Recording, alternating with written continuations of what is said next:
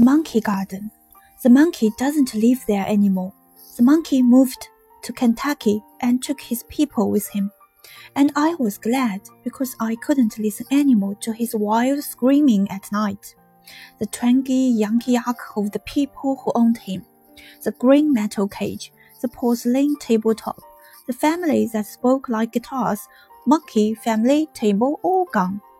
And it was then we took over the garden we had been afraid to go into, where the monkey screamed and showed its yellow teeth. There were sunflowers big as flowers on Mars, and thick coxcombs bleeding the deep red fringe of silk curtains. There were dizzy bees and bow-tied fruit flies turning somersaults and humming in the air. Sweet, sweet peach trees, swan roses and thistle and pears Weeds like so many squinty eyes starred and brush that made your ankles itch and itch until you washed with soap and water. There were big green apples, hard as knees, and everywhere the sleepy smell of rotten wood, damp earth, and dusty hollyhocks, thick and perfumy like the blue blonde hair of the dead. Yellow spiders ran when we turned rocks over and pale worms, blind and afraid of light, rolled over in their sleep. Poker stick in the sandy soil, and a few blue-skinned beetles would appear. An avenue of ants, so many crusty ladybugs. This was a garden, a wonderful thing to look at in the spring. But bit by bit, after the monkey left, the garden began to take over itself. Flowers stopped obeying the little bricks that kept them from growing beyond their path. Weeds mixed in, dead cars appeared overnight like mushrooms, first one and then another one, and then a pale blue pickup with the front windshield missing. Before you knew it, the monkey garden became filled with sleep cars. Things had a way of disappearing in the garden, as if the garden itself ate them, or as if with its old man memory it put them away and forgot them.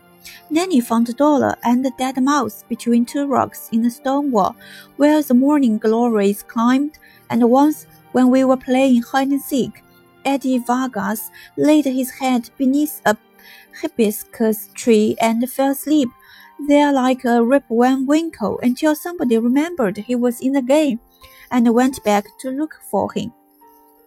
This, I suppose, was the reason why we went there, far away from where our mothers could find us. We and a few old dogs who lived inside the empty cars. We made a clubhouse once on the back of that old blue pickup. And besides, we like to jump from the roof of one car to another and pretend they were giant mushrooms. Somebody started the lie that the monkey garden had been there before anything. We like to think the garden could hide things for a thousand years. There beneath the roots of soggy flowers were the bones of murdered pirates and dinosaurs. The eye of a unicorn turned to coal. This is where I wanted to die, and where I tried one day, but not even a monkey garden would have me. It was the last day I would go there. Who was it that said I was getting too old to play the games? Who was it I didn't listen to? I only remember that when the others ran, I wanted to run too, up and down and through the monkey garden, fast as the boys, not like Sally, who screamed if she got her stockings muddy. I said, Sally, come on. But she wouldn't. She stayed by the curb talking to Tito and his friends. Play with the kids if you want, she said.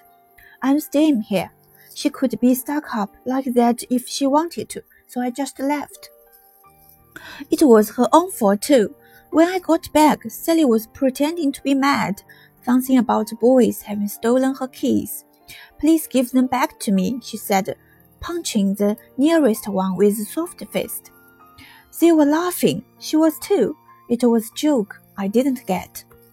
I wanted to go back with the other kids who were still jumping on cars, still chasing each other through the garden, but Sally had her own game. One of the boys invented the rules.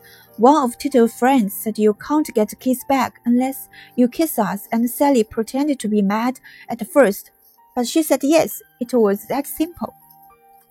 I don't know why, but something inside me wanted to throw a stick. Something wanted to say no when I watched Sally going into the garden with Tito's buddies all grinning. It was just a kiss, that's all. A kiss for each one. So what? she said. Only how come I felt angry inside, like something wasn't right. Sally went behind the old blue pickup to kiss the boys and get her keys back, and I ran up three flights of stairs to where Tito lived. His mother was ironing shirts. She was sprinkling water on them from an empty pop bottle and smoking a cigarette. Your son and his friends stole Sally's keys, and now they won't give them back unless she kisses them, and right now they are making her kiss them. I said, all out of breath from the three flights of stairs.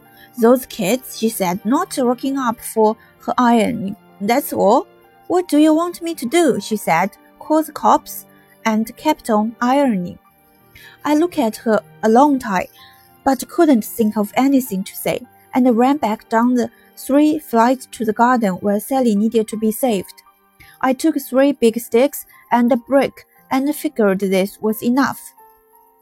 But when I got there, Sally said go home. Those boys said leave us alone. I felt stupid with my breath. They all looked at me as if I was the one that was crazy and made me feel ashamed. And then I don't know why, but I had to run away. I had to hide myself at the other end of the garden in the jungle part under a tree that wouldn't mind if I lay down and cried a long time. I closed my eyes like tight stars so that I wouldn't, but I did. My face felt hot, everything inside hiccupped.